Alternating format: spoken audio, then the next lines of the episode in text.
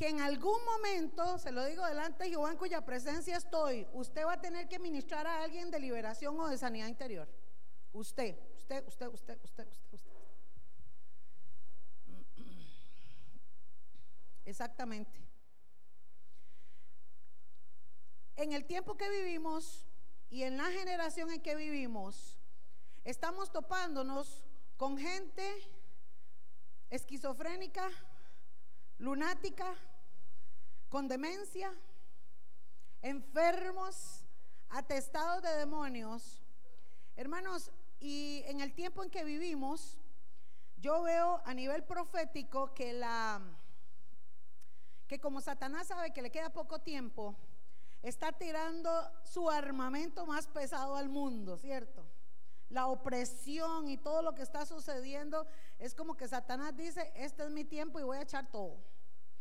Y entonces, amados, así como la iglesia en este tiempo está siendo golpeada y la iglesia está pasando estos procesos eh, difíciles, porque vivimos en un momento difícil donde la iglesia está sobreviviendo, hermanos, también es promesa y es palabra profética que viene una cosecha donde la iglesia de Cristo, la verdadera, el remanente verdadero, tiene que estar listo para recoger esa cosecha. Y un enfermo no puede ayudar a otro enfermo, necesitamos estar bien. ¿Ve? Y ustedes que le han dicho al Señor, Señora, heme aquí, aquí está mi corazón, haz conmigo lo que tú quieras y quiero servirte, hermanos. Entonces, por eso es que el Señor ha movido mi corazón y yo vengo rumiando esto, porque el año pasado tuvimos la bendición. Y vea lo que Dios, hermano, nos trajo a Luis ¿ah? desde Bolivia el año pasado y se dio el seminario. Y ahora, para este tiempo que ni siquiera sabía, ¿verdad? No sabía Luis, el, Señor lo vuelve a traer, gloria a Dios. Él, siempre Dios lo ha traído para cuerpar eh, a nosotros como, como ministerio, como iglesia del Señor. Entonces, hermanos, es una bendición esto. Por eso yo le digo, yo me alegro por usted. Porque usted le dijo, Señor, heme aquí y aquí está. Entonces lo de hoy, hermanos, es más que todo una guía, una capacitación, una herramienta que yo sé que le va a expandir su mente y le va a ayudar para que usted se autoevalúe, para que usted se limpie, para que usted venga al Señor y quite muchas cosas, porque yo le voy a enseñar ahora después cómo usted puede hacerlo. Pero también es importante, mi hermano, que usted guarde esas hojitas, téngalas ahí, hermanos, téngalas ahí. No las bote, no las llegue y las tire por ahí. ¿Sabe por qué, hermano? Vea, yo tengo hojas. ¿Sabe qué me encontré? Me encontré en la computadora, ahí estudiando em, una liberación que tuvimos, ¿se acuerda de aquella chica que duramos cinco días ministrándola? Marilyn, aquella niña que la trajeron y que eh, se manifestaba la mamá y luego ella estaba en Betania y yo recuerdo que yo llamaba a Luis, a Nano y le decía, mi hermano ya no sé para dónde coger. En esa liberación, hermano, un día, una de las, de las fueron cinco días de una lucha terrible. Y un día en una de esas liberación, eh, la muchacha se subió como Spider-Man, así empezó a subir por la pared en la manifestación demoníaca.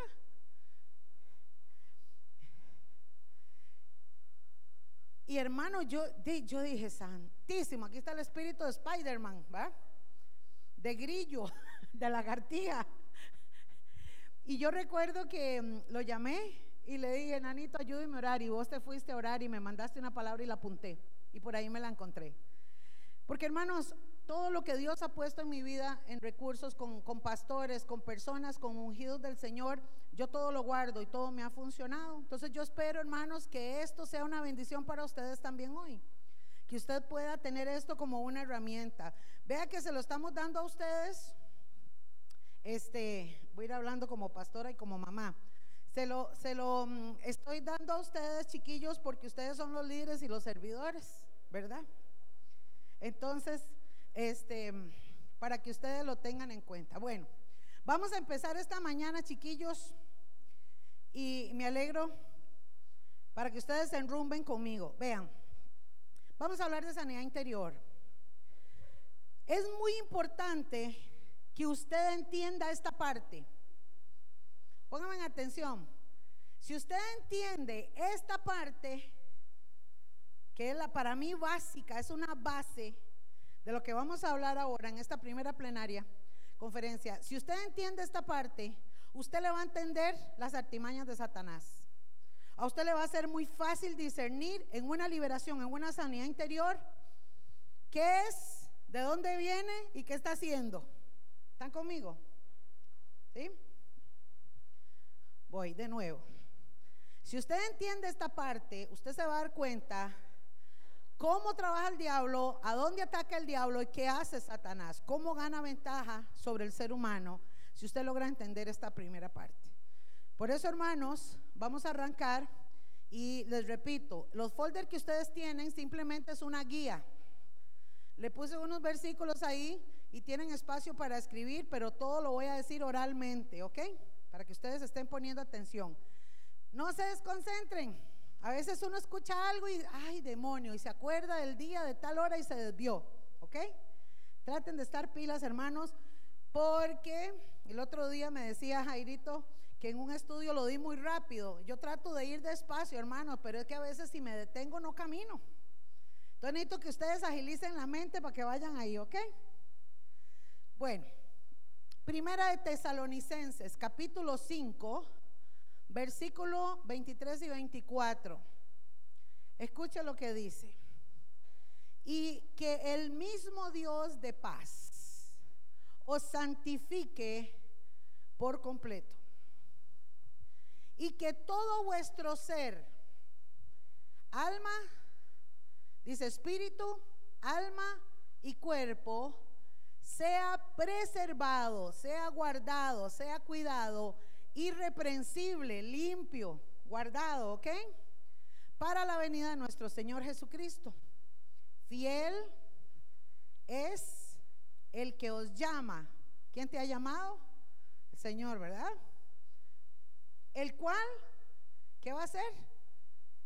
Lo hará. Dios quiere, Dios desea, Dios puede santificarte en todo vuestro ser en tu alma, en tu cuerpo y en tu espíritu. Y eso es lo que vamos a ver hoy. Vamos a ver entonces, amados, la tricotomía del hombre.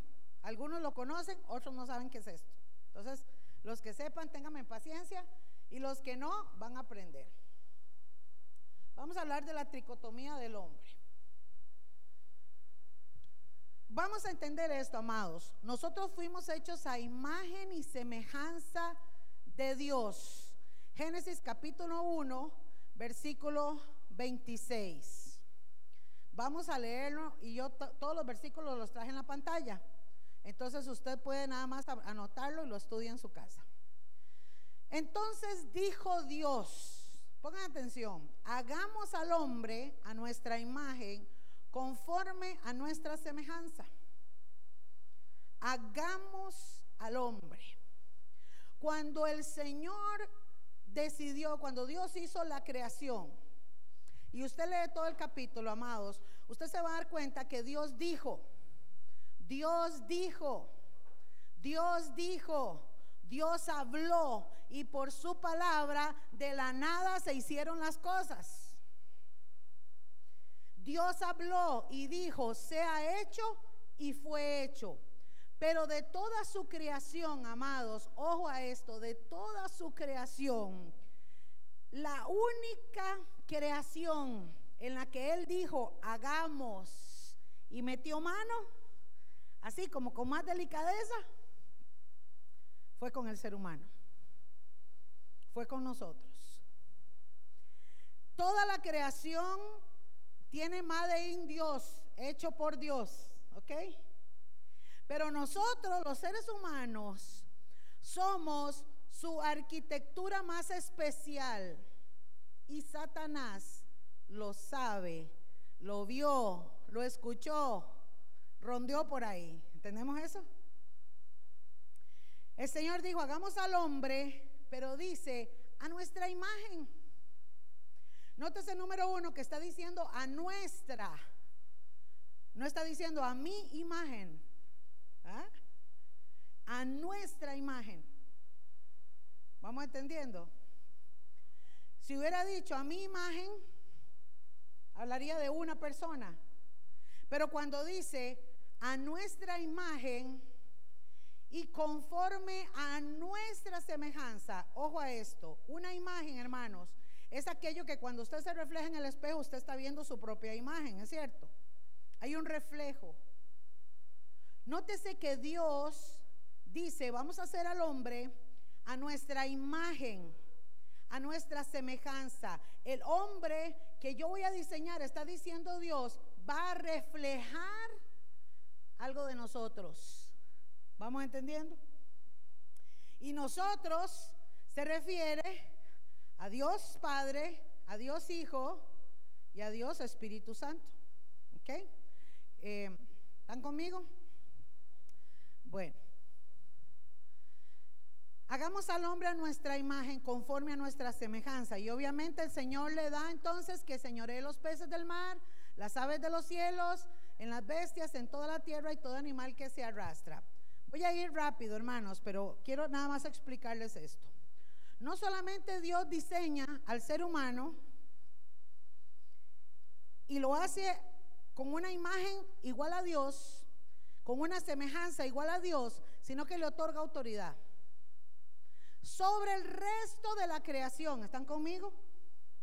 ¿Vamos entendiendo? Hello. Vea lo especial. Estamos transportados en aquel momento del huerto del Edén. Estamos transportados a cuando el Señor decide, cuando Dios decide crear al hombre, crea todas las cosas y le da el que se enseñoree, en que tenga autoridad. Delmita, aquí hay campo también, por aquí si quiere. Más adelante. Nada más quita aquella bolsa que, esa, gracias, fui yo que lo dejé ahí. Entonces, amados, repito rápidamente. Estamos en el huerto del Edén. Dios crea todas las cosas y decide hacer al hombre y lo forma. Mire si metió mano que tomó del polvo ¿ah? y lo formó, ¿cierto? Y lo formó. Y le da la autoridad de señorearse sobre todas las cosas. Satanás se dio cuenta de esa maravilla que estaba haciendo Dios, de esa decisión de Dios de formar al hombre y de hacer algo especial con él. Satanás estaba, mire, ¿ah? y ustedes lo ven, vamos a ir entendiendo el asunto. Desde el principio, ¿qué sucedió? Sucede que entonces, obviamente, Satanás ve todo lo que Dios hace y todo lo que le entrega al hombre y se la maquina y se forma en una serpiente para hacer engañar a Eva y así entonces empezar una guerra espiritual entre lo que Dios dice y lo que Satanás quiere. ¿Están conmigo? Vamos por ahí. Esto es importante que usted lo entienda. Satanás, hermanos, estuvo ahí. Él vio lo que sucedió. Entonces, Dios dijo, hagamos al hombre. ¿Por qué hay semejanza en Dios? Escuche. Y creó Dios al hombre a su imagen, a su imagen. A imagen de Dios los creó. Varón y hembra los creó. Usted no encuentra en ningún versículo de la Biblia que Dios hizo los animales o hizo las plantas o hizo lo que fuera y que fuera imagen de Él. Yo no lo he encontrado. Si usted lo ha encontrado, me lo enseña. ¿Están conmigo? Y se lo dio al hombre y a la mujer. O sea, las dos, eh, los dos géneros que Él establece, el hombre y la mujer. Amados, esa imagen que Dios establece en el hombre es porque hace en nosotros nos hace, en nos hace tripartito, nos hace en tres partes. Dios nos hace, amados, nos forma en tres partes, cosa que a los animales y al resto de la creación no. Por ahí escuché el otro día un predicador que dice que los animales tienen alma, puede que sí, pero no tienen raciocinio. Y eso lo voy a explicar ahorita. Pero vamos a establecer esto, hermanos, para que usted entienda. Dios son tres personas. Dios Padre, Dios Hijo y Dios Espíritu Santo. Estas tres cosas, estas tres personas, perdón, forman la palabra Dios y para nosotros son uno solo o tres en uno.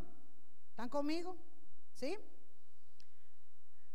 Usted tiene al Espíritu Santo en su corazón. Cuando usted ora, el Espíritu Santo lleva su oración al cielo y tiene un abogado que se llama Jesucristo que le habla al Padre de lo que usted pidió. ¿Eh? Padre, Hijo, Espíritu Santo. Todos tienen una función. El Padre, que es el Padre de las luces, tiene a su Hijo Jesucristo, le entrega todas las cosas, dice que fueron hechas por Él, para Él y con Él. Y Jesucristo viene a la tierra, cumple su misión y nos deja su Santo Espíritu. Cuando usted alaba a uno, alaba a todos. Cuando usted adora a uno, adora a todos. Cuando usted exalta a uno, exalta a todos. ¿Cierto? Pero entendemos que cada uno es una persona y cada uno tiene su función. Hay una semejanza en el ser humano porque Dios entonces establece poner en el ser humano tres partes, divide al, ser humano en tres partes. Pero la parte en la que más tenemos imagen a Dios, que no lo tienen los animales, que no lo tienen las plantas, es que el alma que puso en el ser humano tiene eternidad. ¿Vamos entendiendo? eternidad. Y Satanás lo sabe. ¿eh? El diablo lo sabe. Somos hechos en tres partes. Y la imagen y semejanza que tenemos de Dios es nuestra alma que es eterna. ¿Ok? Y el diablo lo sabe.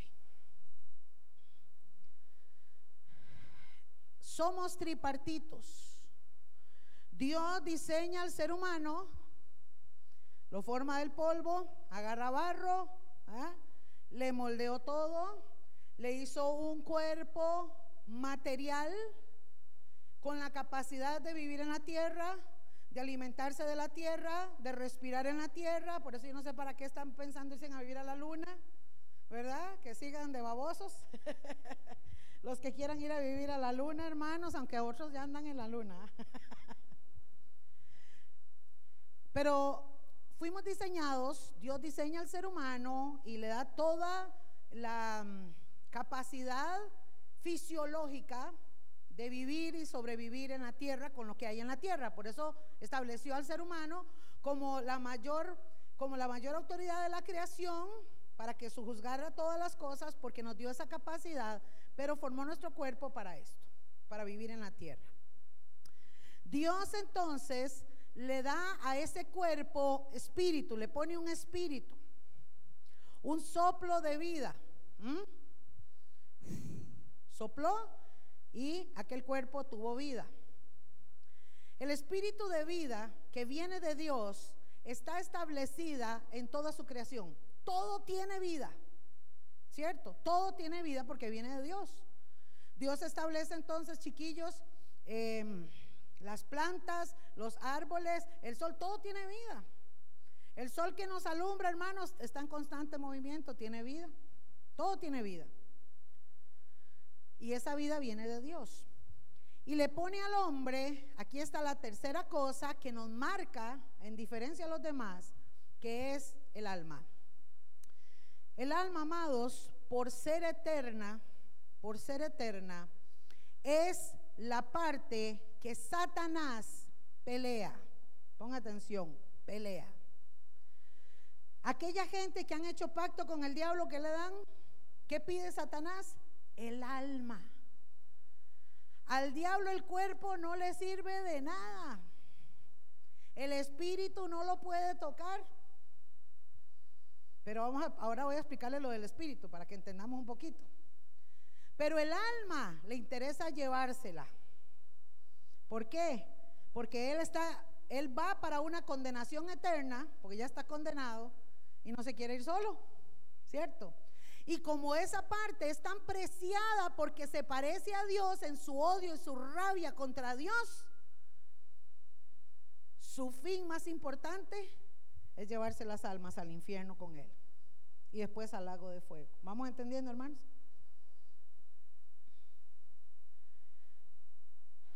El hombre está entonces dividido. Usted tiene esas tres partes. Usted tiene un cuerpo, usted tiene una alma y usted tiene un espíritu.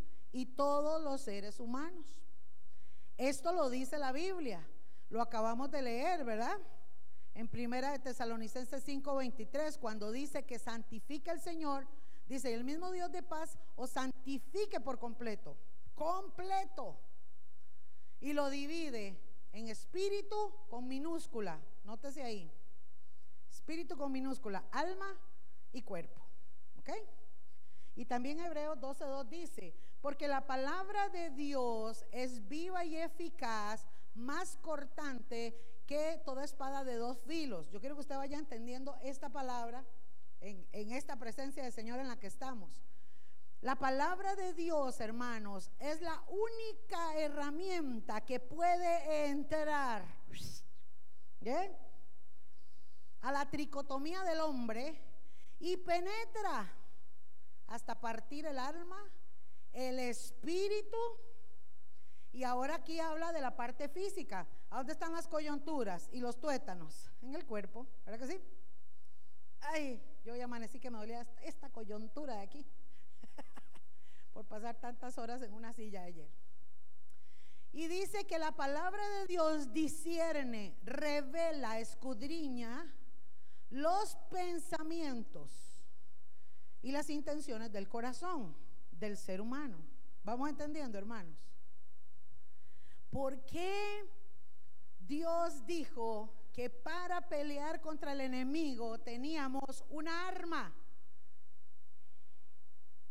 Esta. Su palabra, su palabra, porque es la espada, hermanos, es la espada contra la que peleamos contra el enemigo, pero también, ponga atención, es la misma palabra que es utilizada, que es eficaz para entrar en la tricotomía del ser humano. ¿Estamos entendiendo por ahí? ¿Vamos bien? ¿O ya están echando fusibles? No. Bueno, qué dicho. Voy a explicar esto. Hablamos del cuerpo. Y yo sé, hermano, que Dios le va a traer revelación a ustedes, siervos del Señor. Escuche esto. David dice, no fue encubierto de ti mi cuerpo, bien que en oculto fui formado y entretejido en lo más profundo de la tierra. Qué gloriosa exclamación está haciendo David reconociendo esas manos del Señor formando su cuerpo. Porque amado, no crea usted que usted nació por un golazo. Dios lo diseñó en el vientre de su mamá. Dios decidió cómo fueran sus ojos, su nariz, sus orejas, su piel, su pelito. Todo lo hizo Dios en el vientre de su madre. No es simplemente que, como dicen los científicos, una cosa va sacando la otra. No, amados. Dios es un Dios de perfección y lo que Él hizo y dijo es perfecto. ¿Están conmigo? Y esto es una de las cosas que cuando nosotros ministramos sanidad interior le hacemos ver a las personas que vienen con una autoestima por el piso. Vienen porque el diablo les ha dicho que son basura, que son peor que una pudredumbre. Y ahí es donde con la palabra les podemos demostrar que sus ojos, sus manos, todo fue creado por Dios porque somos seres creados con el amor más grande y maravilloso que existe. ¿Están conmigo? David lo sabía y lo expresa en una forma de gratitud.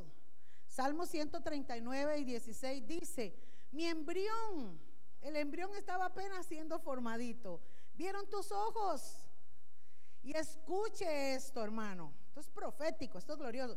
Y en tu libro, ¿ah? ¿se da cuenta que no es una cuestión de que, ah, ya, metí las patas y nació? No, no, no, hermano. Y en tu libro estaban escritas todas aquellas cosas que fueron formadas sin faltar una de ellas. Fuiste escogido desde antes de la fundación del mundo. ¿Por qué? Porque Dios diseñó y eligió y decidió crearnos y hacer esa cosa especial en nosotros. Hermanos, si usted supiera cuánto te ama Dios, ¿ah? ¿Vamos entendiendo, hermanos? Gloria a Dios, porque yo sé que el Espíritu de Dios está trabajando contigo, hermano, porque ya le dije, espérese a que le toque para que vea que tenga que ministrar liberación y sanidad interior y va a ver. ¿ah? Gloria a Dios. El cuerpo entonces, amados, como lo hablamos, lo explica la palabra también, que aunque sea carne y aunque sea polvo y regrese al polvo, Dios tuvo cuidado de nosotros desde el principio. ¿Ok? Entonces, los doctores, los médicos estudian el cuerpo humano. Estudian, vea la niñita que puse aquí. Estudian todo lo de afuera, estudian los músculos, estudian el esqueleto, las arterias y todo hasta llegar a los órganos. Eso es lo que estudian los médicos. Los veterinarios estudian todo el cuerpo animal, de verdad, los animales que tienen exactamente lo mismo. Los revisan por fuera, los revisan por dentro y estudian. Y entonces, amados, los médicos lo que hacen cuando las personas llegan con enfermedades físicas es que aturuzan pastillas y químicos y cosas que han hecho para aliviar o para curar. ¿Están conmigo? Pero no pueden llegar a la tricotomía del hombre.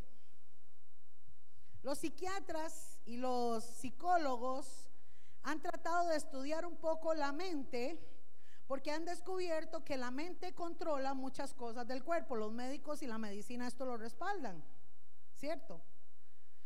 Ellos saben que el cerebro da una indicación para hablar, da una indicación y entonces todos esos estudios ellos lo han llevado, pero chiquillos, hasta ahí, hasta ahí llega la ciencia, hasta ahí. Ellos controlan la esquizofrenia, la demencia. Ahí está Albita, que es psicóloga, que no me deja mentir, a pura pastilla. De hecho, una de las materias que Silén tiene que llevar es de farmacología, ¿verdad? Algo así.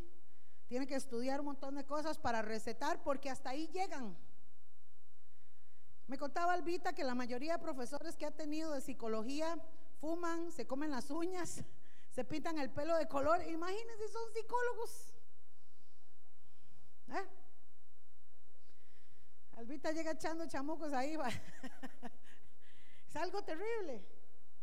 Divorciados, no pueden tener una, no pueden controlar. Porque hermanos, no existe en todo el universo, no existe una medicina para la tricotomía del hombre, sino quien la hizo, quien lo creó fue Dios y Él es el único que tiene la medicina.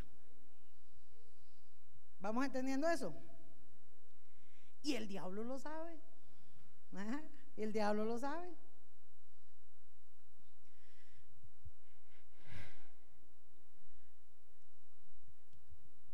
La palabra, en la palabra del Señor, amados, la palabra espíritu se refiere a muchas cosas. O están muchas veces escritos y yo quiero enseñarles un poquito para que no se enreden.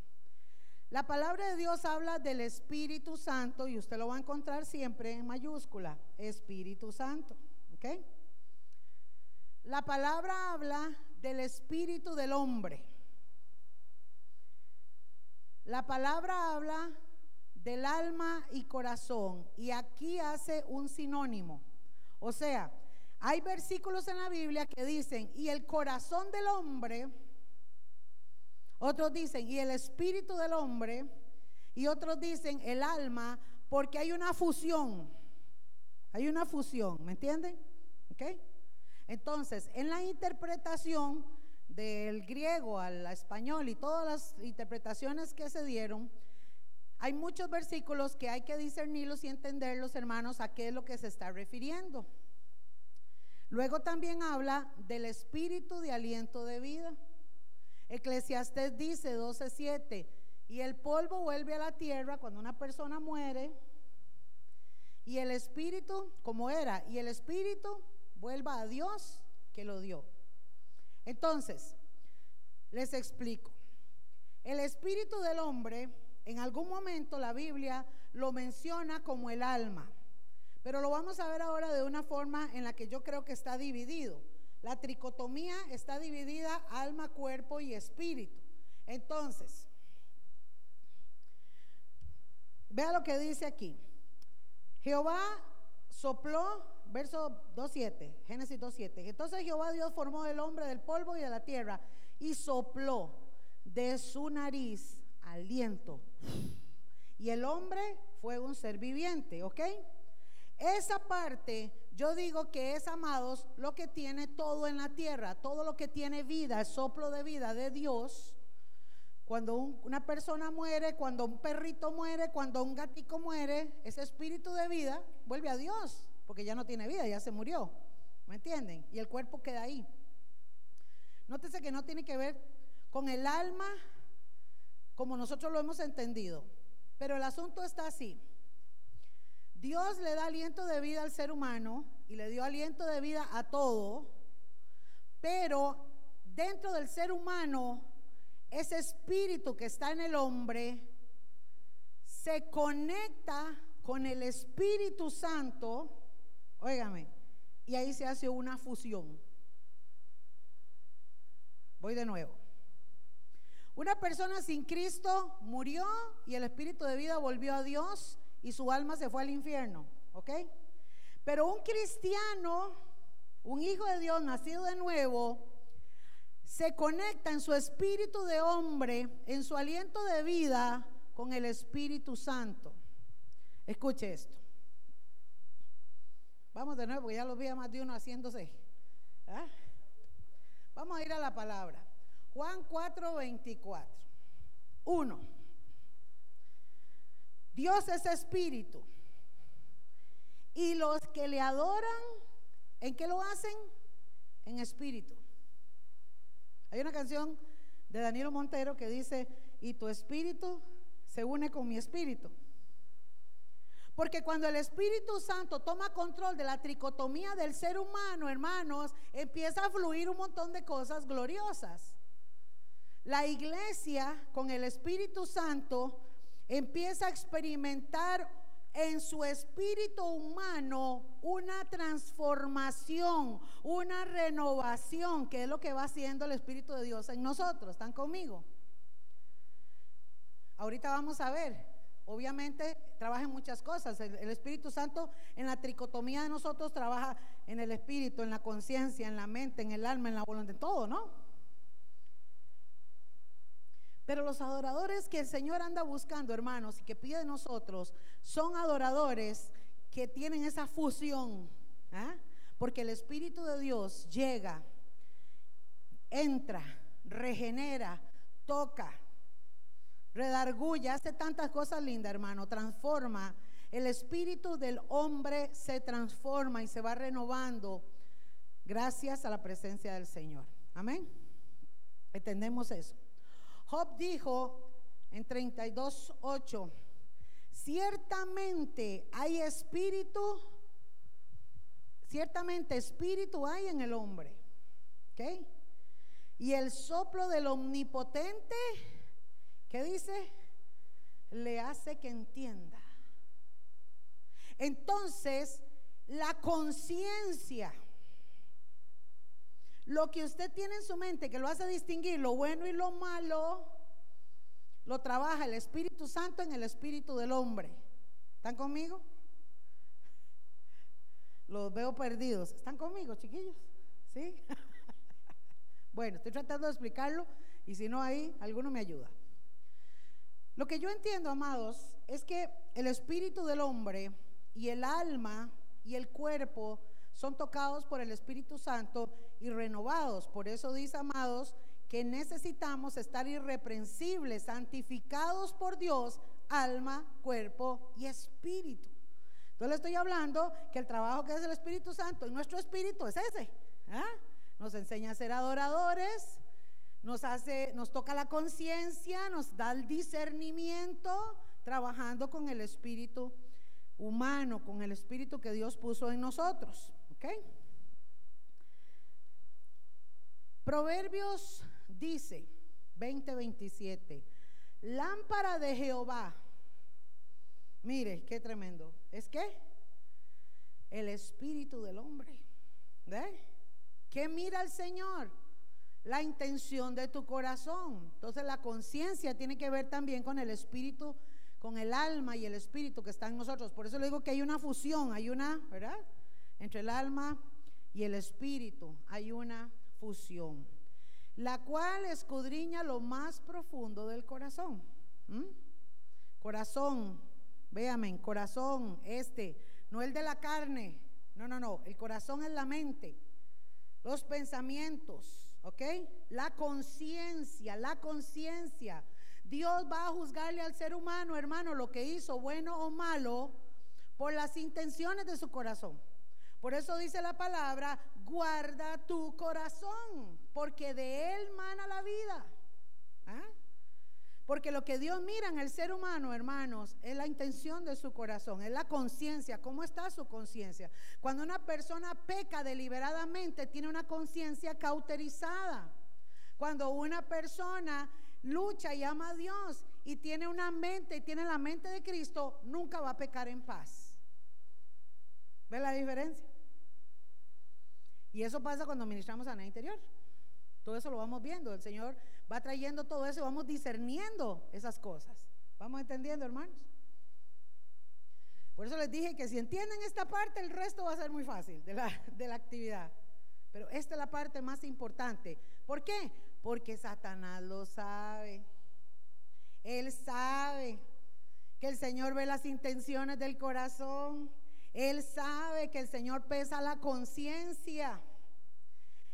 Crea en mí, le dice David, crea en mí, oh Dios, ¿un qué? Un corazón limpio. Y renueva, mire lo que dice, habla de la conciencia, ¿ok? Y renueva un espíritu no es el Espíritu Santo, porque Él es recto, ya es perfecto. ¿ah?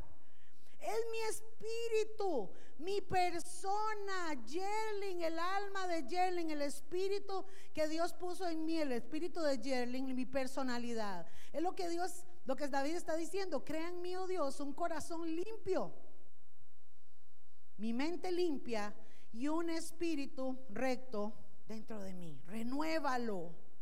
Amados, Satanás sabe eso. Entonces, si es tan importante que nuestra conciencia, conciencia, y nuestro espíritu esté limpio, ¿cuál cree usted que es el campo blanco de Satanás para mandar sus ataques?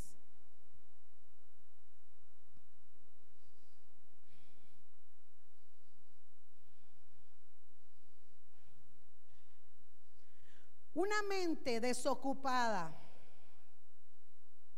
de la palabra y ocupada en otras cosas que no es la palabra, hermano, es un terreno refacilísimo para que el diablo haga fiesta en la tricotomía de esa persona. ¿Vamos entendiendo?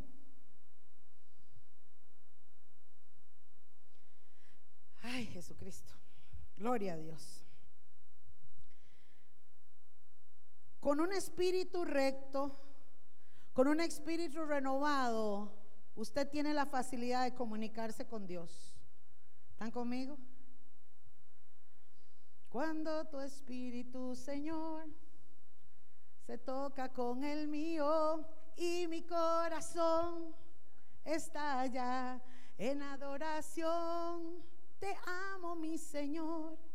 El Espíritu Santo, hermanos, toca nuestro espíritu y usted tiene conciencia para oír la voz de Dios. Y el Santo Espíritu susurra a tu oído, trayendo revelación e iluminación de la palabra. Y te gozas en plenitud en la presencia del Señor siempre. Ay, qué rico, hermanos. Ahí es donde yo quiero estar siempre. Y sabe que es lo hermoso, hermanos, y sabe lo que, lo que hace el Espíritu Santo en nuestro corazón. Cuando usted experimenta estas cosas, por eso le digo que un enfermo no puede ayudar a otro enfermo. Siervos del Señor, necesitamos estar bien. Y usted tiene que vivir estas cosas, porque cuando usted vive esta presencia del Señor, hermanos, su corazón salta porque es un ensayo tan chiquitito de lo que vamos a vivir en el cielo cuando estemos en la presencia de nuestro Señor. Por eso, amados, es que vamos a alabarle, exaltarle y adorarle eternamente, porque el que genera eso en nosotros es el Espíritu Santo. En nuestro espíritu. ¿Vamos entendiendo, hermanos?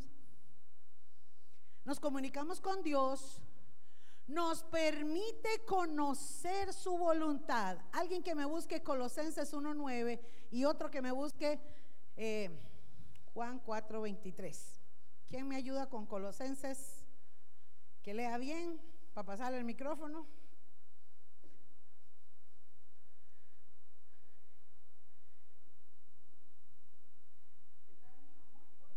Colosenses 1.9, ¿quién lo tiene? Bonito. Por lo cual, también nosotros, desde el día que lo oímos, no cesamos de orar por vosotros y de pedir que seáis llenos del conocimiento de su voluntad en toda sabiduría e inteligencia espiritual. ¿Oyeron? Sabiduría, inteligencia espiritual, un conocimiento.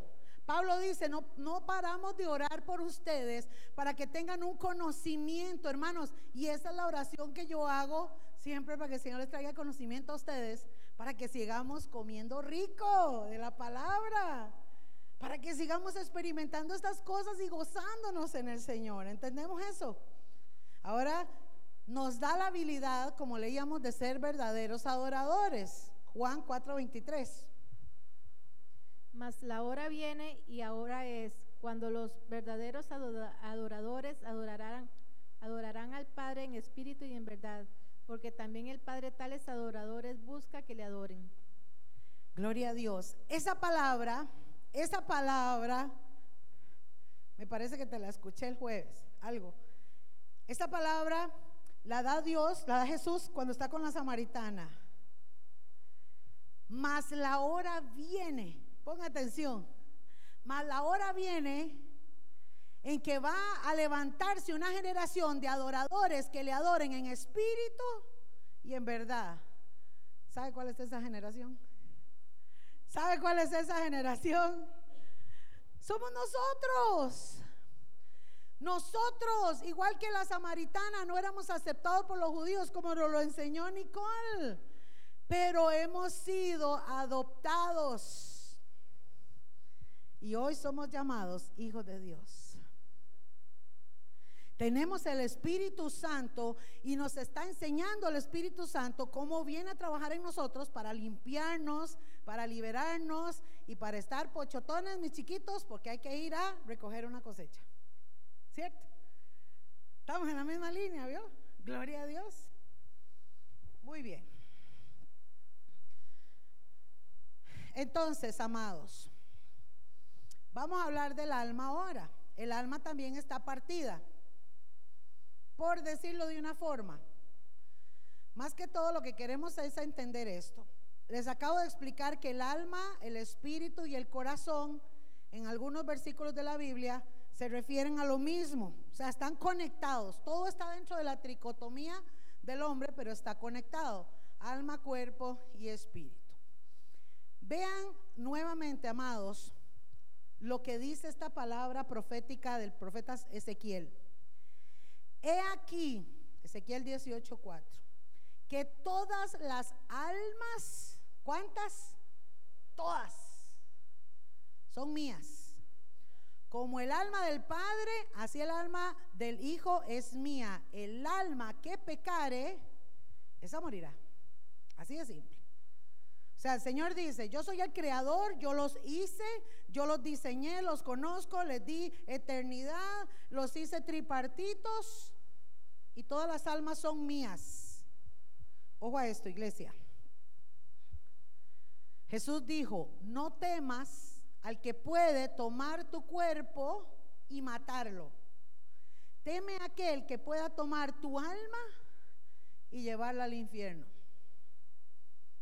¿Quién es el único que tiene potestad sobre las almas?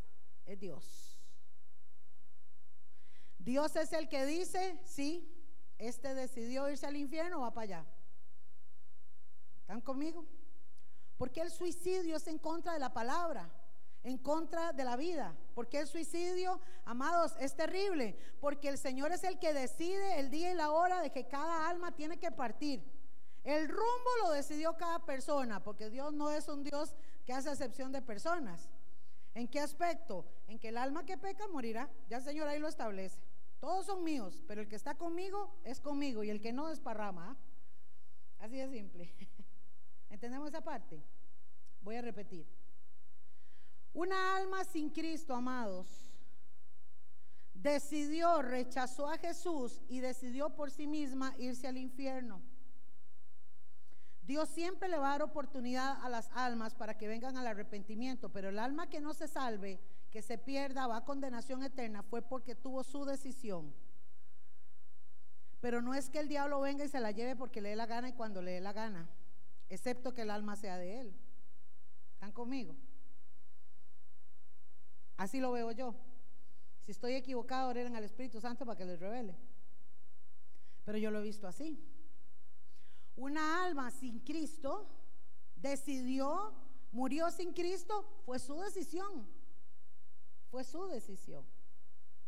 Pero cuando Jesús dice, no le teman al que puede matar el cuerpo, es porque Satanás sí puede tocar el cuerpo. O sea, pastora, Satanás puede tocar mi cuerpo, sí, si Dios le da permiso, como lo hizo con Job. Lo hizo con Job. Porque él es un acusador. ¿Cierto? ¿Están conmigo? Pero el alma, las almas son de Dios. Pero el alma que peque es que ya misma se condenó. ¿Eh? Dijo Jesús un día, ya ustedes tienen quien lo juzgue, la palabra. Ya, está hecho, está dicho. El alma que pecare, esa morirá.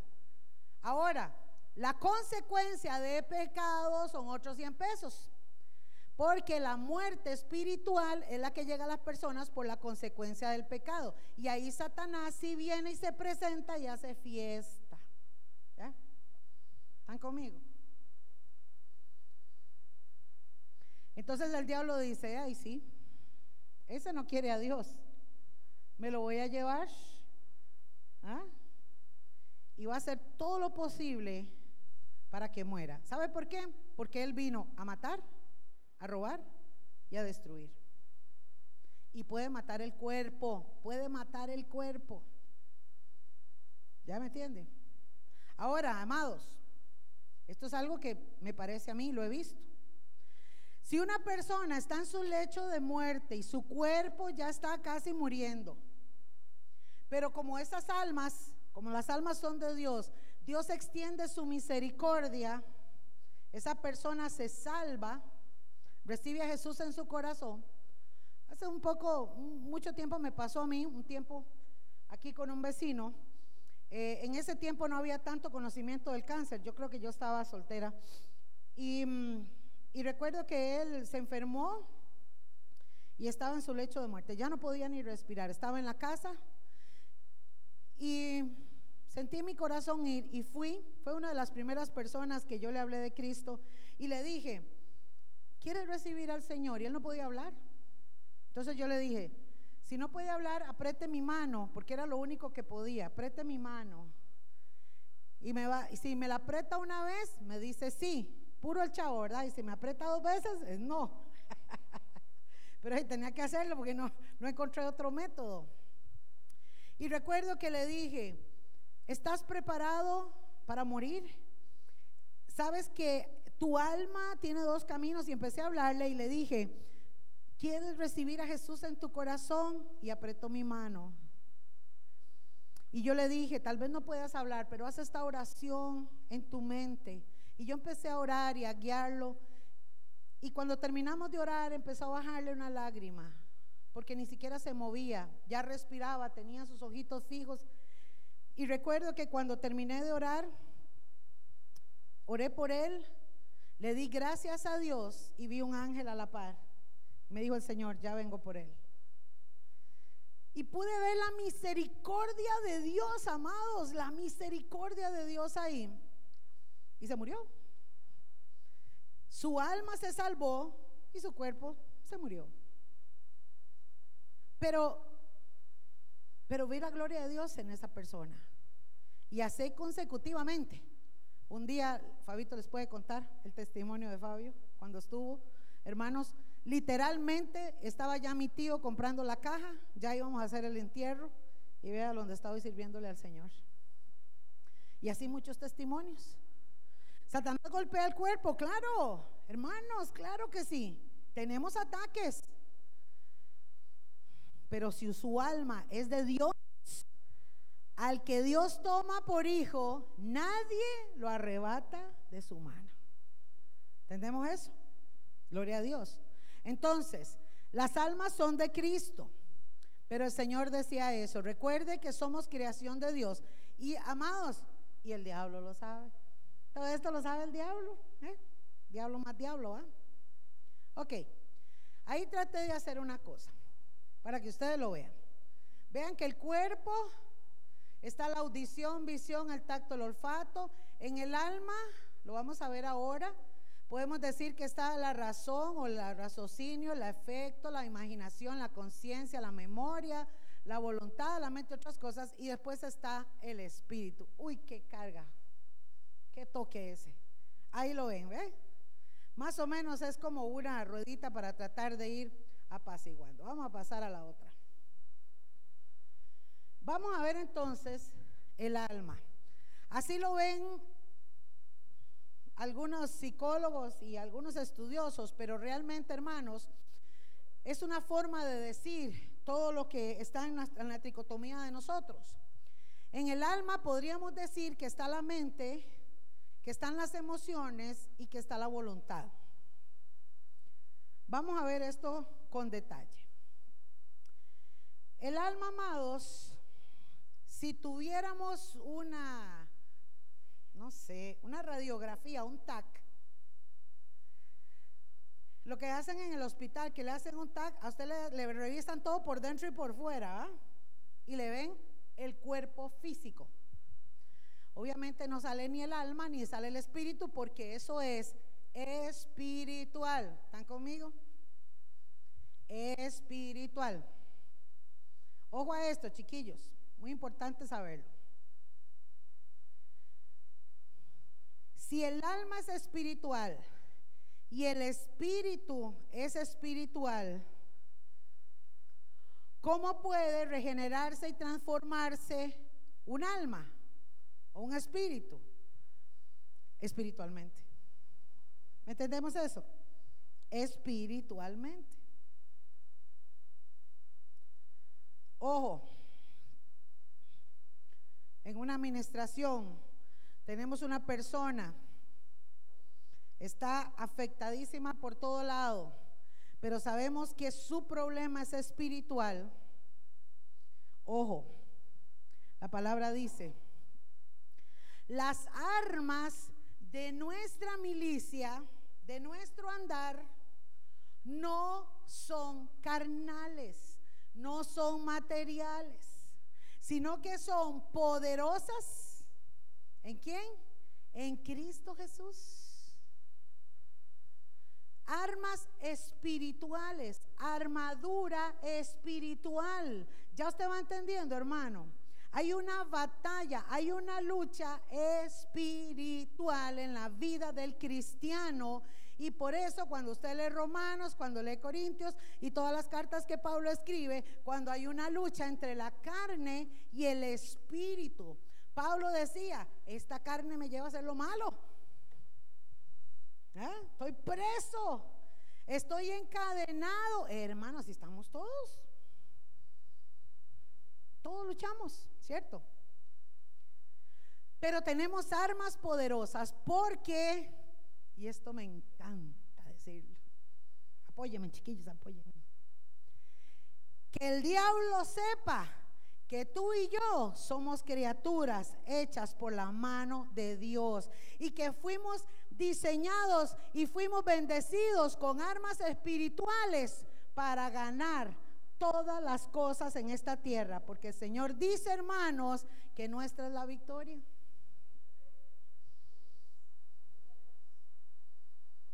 Y como el diablo sabe todas esas otras cosas que le he hablado, también tiene que saber estas. ¿Y quién se las tiene que demostrar? Usted. ¿Eh?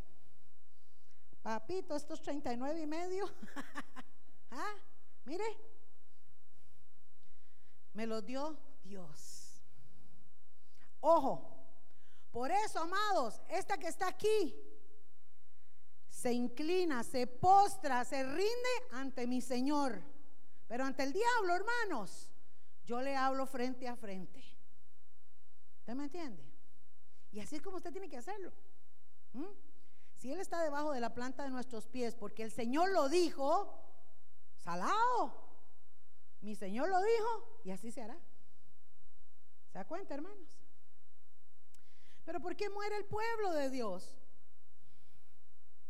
Por falta de conocimiento. Y vea, hay gente que se puede devorar la Biblia, hermano. La palabra no vuelve vacía, pero usted sabe que necesitamos que el Espíritu Santo venga y regenere, transforme, renueva nuestro espíritu. Y si el cristiano tiene el Espíritu Santo contristado, dígame usted, hermano. ¿Vamos entendiendo?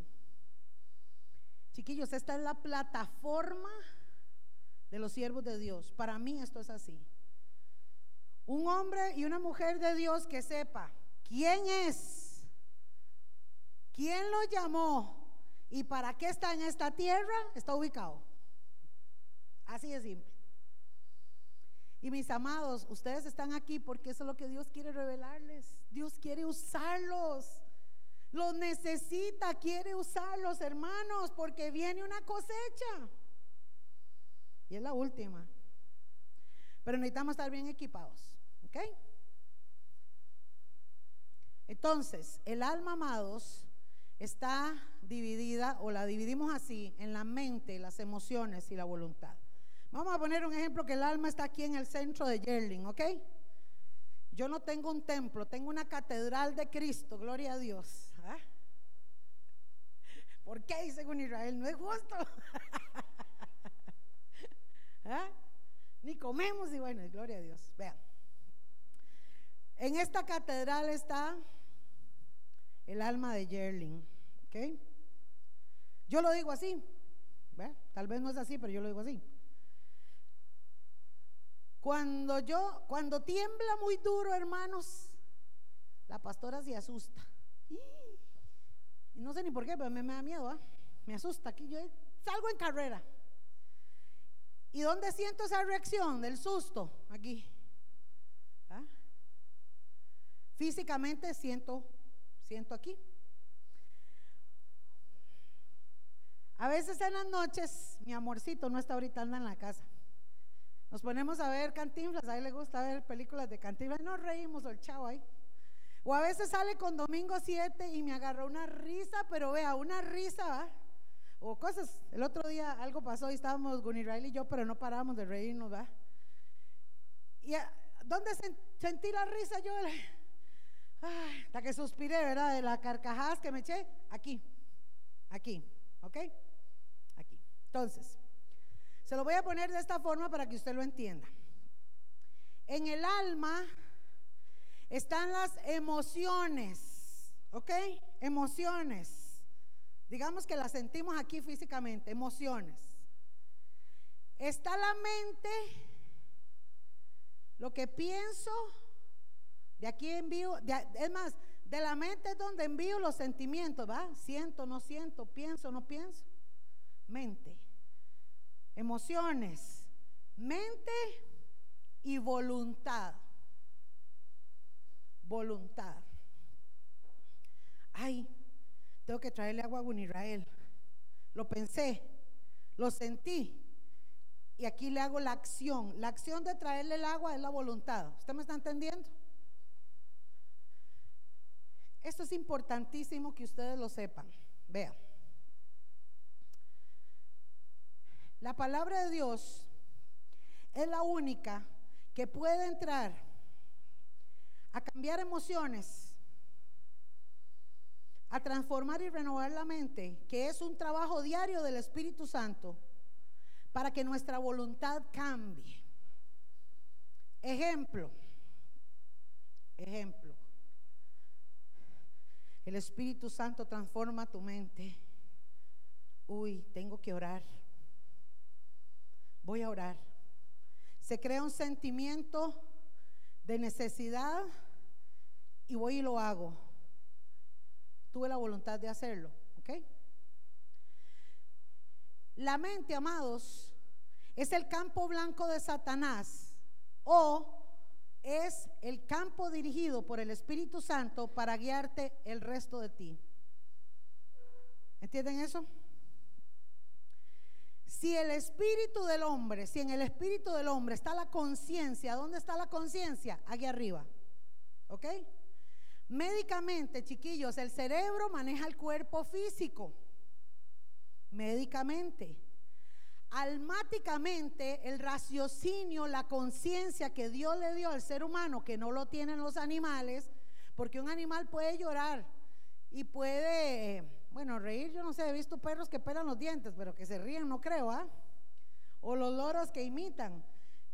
Pero si usted le cuenta sus problemas a un perro, ¿usted cree que el perro se va a volver y le va a decir, sí, pobrecito, yo voy a orar con usted? Vea, el perro le habla así y salga en carrera. ¿Ah? No tienen raciocinio.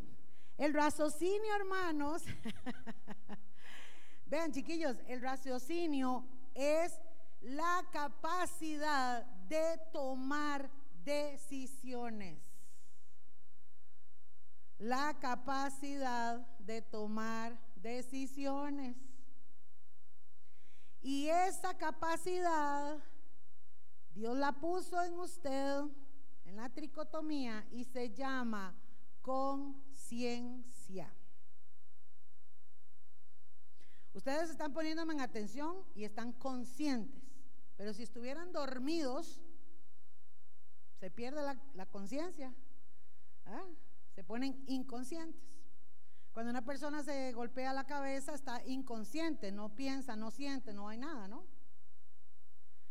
Nosotros tenemos la capacidad de decidir, y también la Biblia puede llamarlo, o lo, lo llama así, libre albedrío, libre albedrío, conciencia de capacidad de decidir.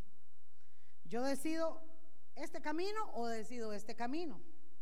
Yo decido qué como, yo decido qué pienso, yo decido qué le meto a mi cuerpo. Dios nos dio esa capacidad. ¿Está conmigo? ¿Ok? Nótese que el primer versículo que leímos dice que Dios cuando hizo a Adán y, al hombre y a la mujer a imagen de él, les dio la autoridad de enseñorearse, de su juzgar, de enseñorearse y su juzgar. Vea, ya viene la comida, entonces Albita se va a encargar, pero traten de no distraerse en chiquillos, porque nos falta largo y tendido la actividad, entonces para que no se pierdan, ¿ok? Está bien, ya vamos a aterrizar en esta. Por culpa de los que llegaron tarde, así que me perdonan, ¿verdad? ok, voy de nuevo, escúcheme. Esto es importantísimo, chiquillos. Como le digo, necesito que ustedes entiendan esto porque aquí es donde está el detonante. El alma, el cuerpo y el espíritu, amados, la tricotomía, la parte más importante para Satanás entrar en la vida del ser humano es por la parte almática, golpeando las emociones, cauterizando los pensamientos y manejando la voluntad de las personas. Entendiendo?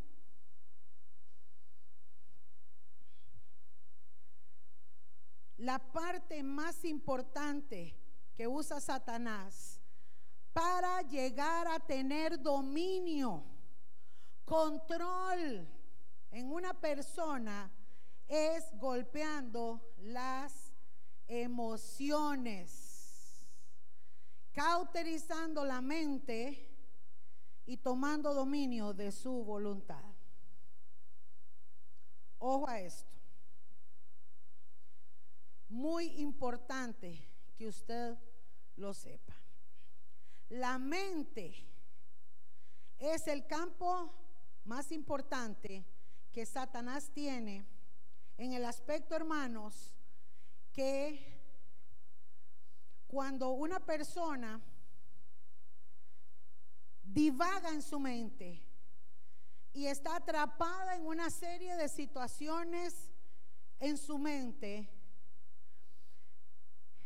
al Basilén dice que los psicólogos le llaman psicosomáticos, problemas psicosomáticos. Porque esa persona está tan cegada en su mente y lo que cree es así, de tal forma que entonces su voluntad es controlada. Pero para que eso suceda en la mente de una persona, tuvo que haber primero un daño emocional. Los que estuvieron el año pasado con Nano se acuerdan de la araña, la famosa araña. Esa es la araña. La telaraña es el meollo en la mente, digámoslo así, el meollo en la mente.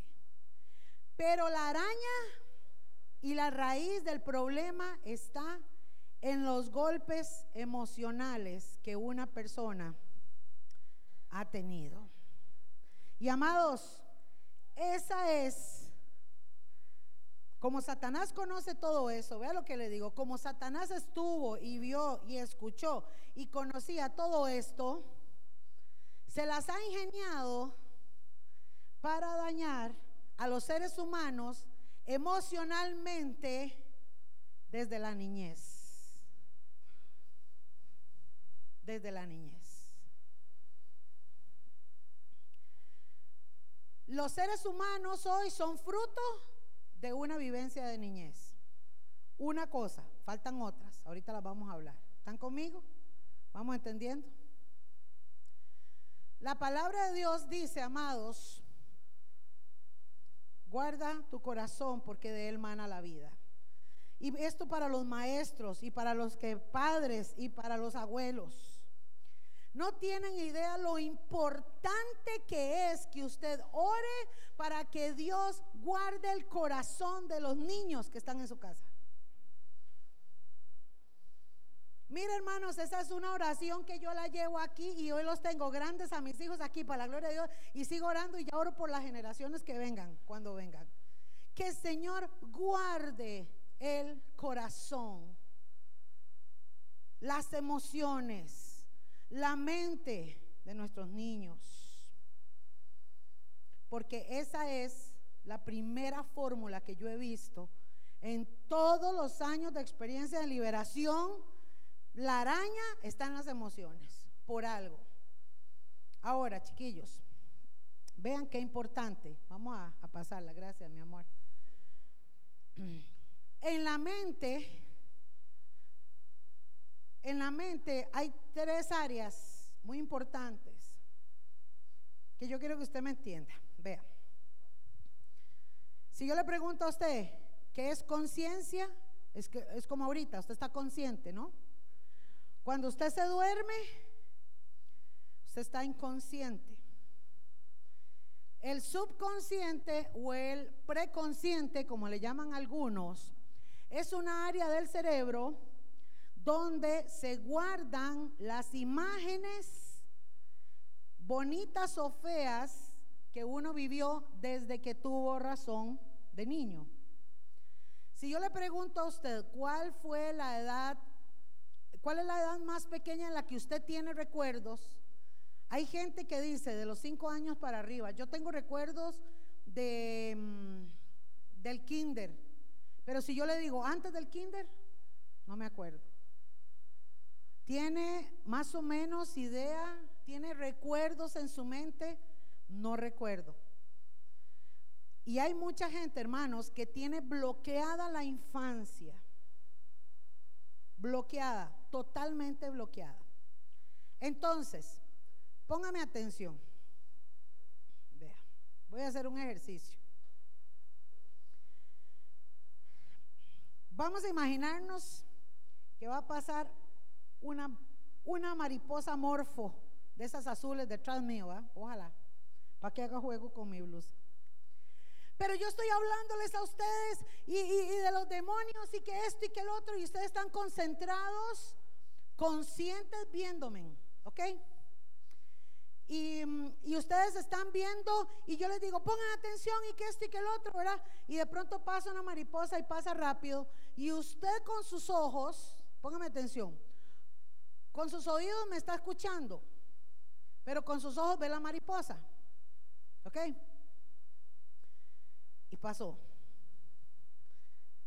Le puedo decir que usted conscientemente, su conciencia estaba poniéndome atención a mí, pero inconscientemente vio la mariposa. Esa, esa mirada, esa pintura o ese cuadro que captaron sus ojos, mientras usted conscientemente estaba haciendo otra cosa, se guarda en el, en el subconsciente o preconsciente. Ahí se guarda ese cuadro. Y resulta que en la noche usted está inconsciente, roncando, ni cuenta se da, y empieza a soñar que está la pastora echando fuera un demonio y que de pronto el endemoniado se convirtió en una mariposa morfo. Ojo, si hay algo que le agradezco a mi Señor es que una vez hace muchos años le pedí al Señor que me diera el don de interpretación de sueños, porque todo el mundo me venía a contar sueños. Como el Señor me usaba en el área profética, entonces vea hermano, en aquellos años el pastor le voy a contar.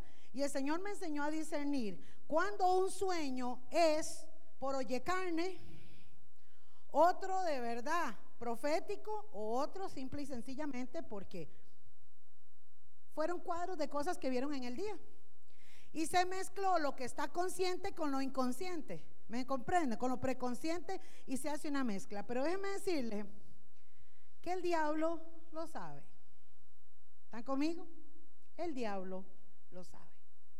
Entonces, amados, si mi mamá le gritaba a mi papá, un ejemplo, y yo tenía un año, dos años, tres años, y esa fue la forma en que yo vi y aprendí y crecí viendo que esa era mi familia, el concepto de familia que yo voy a tener cuando yo sea grande es ese, excepto de que yo decida cambiarlo. ¿Están conmigo? Bueno, todo lo que vimos de niños, negativo o feo, probablemente nos afectó en alguna forma y hoy nos trae problemas a la hora de ejecutar una decisión o nos trae problemas a la hora de, no sé, de hacer algo. Pero cuando la afectación ha sido directamente a usted de niño,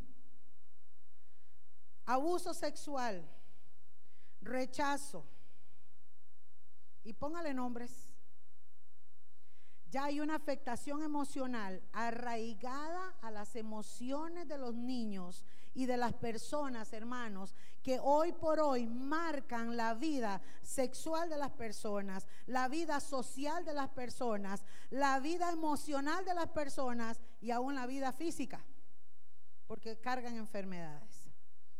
¿Vamos entendiendo esa parte? Satanás sabe cómo trabajar la mente de los niños golpeando las emociones. Mi mamá me decía, no se sube en esa silla porque se va a caer. No sea jupona, deje subirse porque se va a caer. Se cayó Yerling. Ve, jupona, se lo dije, es que qué chiquita más jupona. Y la palabra jupona era a diario. Cada vez que cometía un error, a diario. Estoy poniendo un ejemplo. Me estoy poniendo como ejemplo yo. Y esa palabra jupona, jupona, jupona, Satanás, que ahora lo vamos a ver más adelante, tiene todo bien ordenadito. Él tiene todo bien ordenadito. Y como tiene tantos demonios a su disposición, un montón de legiones demoníacas, hay unos demonios que están distribuidos en las familias, en todas las familias que existen. Y entonces hay uno que dice, eso mamá, bien mamá, dígale que es una jupona, dígale que es una inútil, dígale. Y entonces el niño, Yerling, escucha aquella palabra, la mamá le pegó, siempre la regañaba, le dijo inútil, etcétera, etcétera. Bueno, pero ¿qué hacía Yerling como niña?